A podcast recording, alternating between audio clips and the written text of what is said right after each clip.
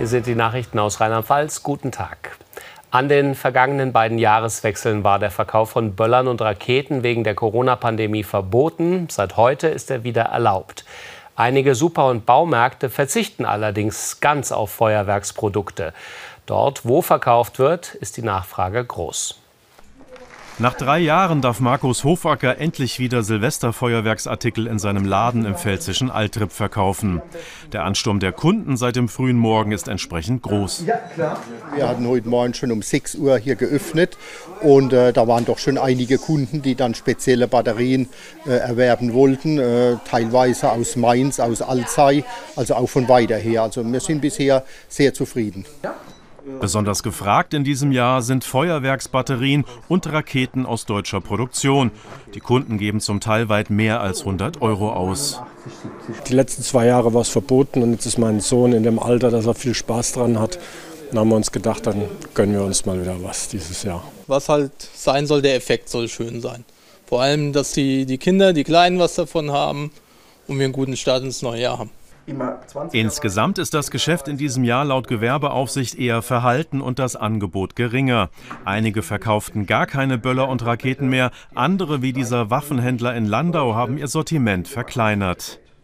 Manche sagen, Silvester findet für mich still statt. Ähm, manche sagen, ich möchte ein bisschen Feuerwerk machen. Dazu gehöre ich auch. Und es soll ja auch ein bisschen die bösen Geister vertreiben. Und von denen haben wir ja auch ein paar. Und von dem her hoffen wir mal, dass 2023 dann für uns alle ein gutes Jahr wird.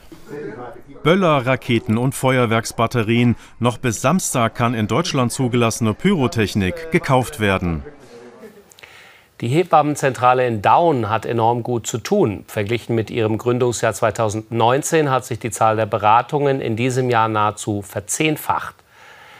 Ein Grund dafür sind nach Angaben des Betreibers die zum Teil langen Anfahrtswege zu Kliniken mit Geburtenstationen in der Region.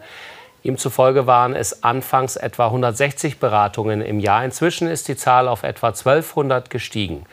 Die Hebammenzentrale Vulkaneifel in Daun bietet werdenden Eltern kostenlose Beratungen vor Ort, aber auch per Mail und Telefon an.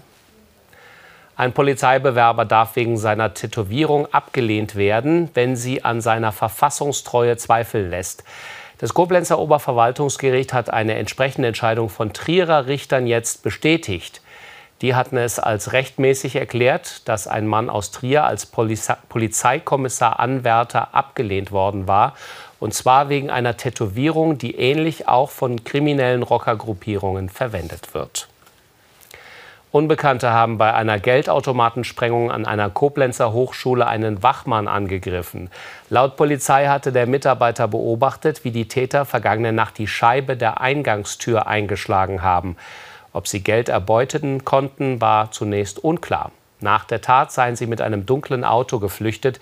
Der Wachmann wird derzeit ärztlich behandelt. Im saarländischen Losheim am See an der Grenze zum Kreis Trier-Saarburg ist in der Nacht ein 100 Meter hohes Windrad in Brand geraten. Verletzt wurde niemand. Die Feuerwehr konnte den Brand in dieser großen Höhe nicht löschen.